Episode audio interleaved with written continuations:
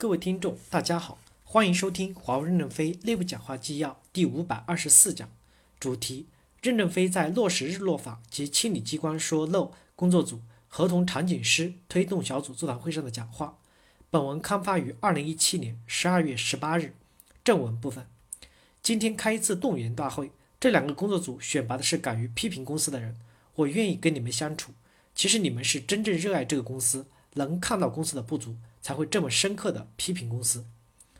第一部分，改变公司这三十年来积淀的复杂的管理问题，我们要敢于改革，但是也要谨慎的改革。第一，高层领导组下面应该会有很多的细分小组，成员要掺沙子，各方面的人都要都要含有，不要一反就是正确的，防守的要敢于防守，不要随潮流，公司才能走在正确的道路上。如果他的组里面冒出一些优秀的人员，可以更换到变革小组，防守的去做评审组。有经验的运营质量管理部部长也可以到评审组去，多听听，坚持你的合理想、合理想法，达成合理流程的共识。对于反映出来的不合适的文件问题，变革的小组可以提出意见，评审组研究哪些合乎过去的流程，哪些不合乎，哪些可以遵循他们的意见，我们做出妥协性的改革，达成一部分的共识，就先。生效一部分的文件，这样我们用三到五年时间逐步将管理体系简化。细分小组推动要积极，工作要镇定，心态不要投机，热烈的开展讨论，实事求是的推进改进，要深入一线实际场景。没有亲身的调查研究，就没有发言权。参与公司的改进变革，也只是自己的一次机会，而不是升官发财的保证。第二，高层领导组至少每个月开一次会，可能有两个输出。思想输出，短短五六百字的纪要贴到网上，实质性的推动运作中产生的结果，这样一点点的滚动，通过你们的文章将黑土地的思想松土，通过具体的操作一块块的去落实。你们每个月要给我一个报告，看看具体推动了什么事情，真真实实立竿见影。第三，每到六到九个月可以优化一次小组成员，吸收一些优秀的员工。对于不敢批判公司、没有实际行动的，要适当的淘汰。现在组员只能从言论中选拔，将来选拔的组员不仅会说，而且实际也要干得好。对于批评公司比较有水平的实名跟帖，旅客会根据他过去的考核成绩选拔补充到骨干队伍中来。有些穿着马甲批评公司的，能联络得上的就联络，实在联络不上的也没关系。金子总会发光，二等兵会冒出来的。我们现在聚集一些优秀的改革力量，允许明天也有持续的改革力量。你们都要去基层负责任的发现人才，看到合适的人员，可以先接触考察，以个人名义写篇文章贴到新生社区，这就是公示。第二部分，合同场景师推动小组负责制定规则和指引，专家、职员、场景师等标准全部由各大业务部门自行评审，合同场景师宁缺毋滥，在作战中去认证。第一，高层领导组是推动公司改革，职责是规制定规则和指引书。有推动权，没有决策权。场景师是一个广泛的概念，各个业务领域都有场景师。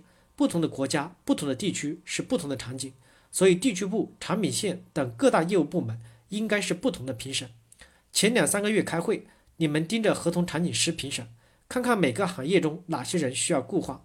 下一步就盯着细分出来的小组，从这个角度继续变化。专家和合同场景师是两类，专家在自己的领域很专业，能做精。合同场景师做不了那么精，但是能把产品组合起来，明白相互的关系。每个地区部去思考自己需要什么样的人，就给你产生这类人的机会。第二，我们在短期内要增加两到三百个场景师，宁缺毋滥。有些人可能现在不合格，但是愿意努力，可以让他先上来，给予两年宽限的时间，不要担心他犯错，在作战中去认证。如果这两年中出现比他优秀的人员，可以把它替换下来。他经过一次洗礼，总比没经历过的人好。公司真正的高成本在于不作为和胡乱作为的主观以及堕怠的员工，不在于我们是否使用了导弹。不要用汉阳造的悲呛来掩盖主观的无能。现在我们的合同评审，每个人都站在各自的立场，没有统一，烂合同很多，有主观的投机意识的问题，有技术平台不支撑的问题。开发现在是以产品为中心，不以场景为中心。前方拿到一个个场景，不知道如何组合。把最复杂的问题交给了一线的二等兵。王涛说：“要把简单留给别人，把困难留给自己。留给自己的困难就由人工智能自动化来解决。第三部分，公司要简化管理，首先要求不能随意发文，再逐渐的根据日落法去减少文件和流程。全公司都是蓝军。首先，我们要停止二三级部门随意发文件、发管理文件，只能做工作联络单、流程管理。必要的发文由一级部门总裁批准。遵循增加一个文件、减少两个旧文件的规定。我们之所以有这么多的层级，是因为基于不信任的管理，数据要由作战单元直达数据中心，不要层层要报表，增加前线的作战负担。第二，我们逐渐的根据日落法去减少文件和简化流程。公司级的文件你们有权关闭，下面的文件要推动各个地区部、业务部门开始精简。财务能拿出正面的清单来，但是不等于其他业务部门的管理部门、管理部门、地区部等也能拿出正面的清单。你们梳理出哪些文件对你们这个区域没有用，你们可以关闭。每个区的情况不完全一样，但是只要我们的改革是有利于增长、有利于人均效益提升的，我就认同。每个口都可以拿出这个作为指标。第三。全公司的员工都是蓝军，大家一起动手来简化，不要认为只有蓝军部才是蓝军。只要你认为哪一段流程有问题，把那一段流程全部拿出来，以及你对那这段流程的评价，输入到落实日落法及清理机关说漏工作组中去，抓住这一段深入改革。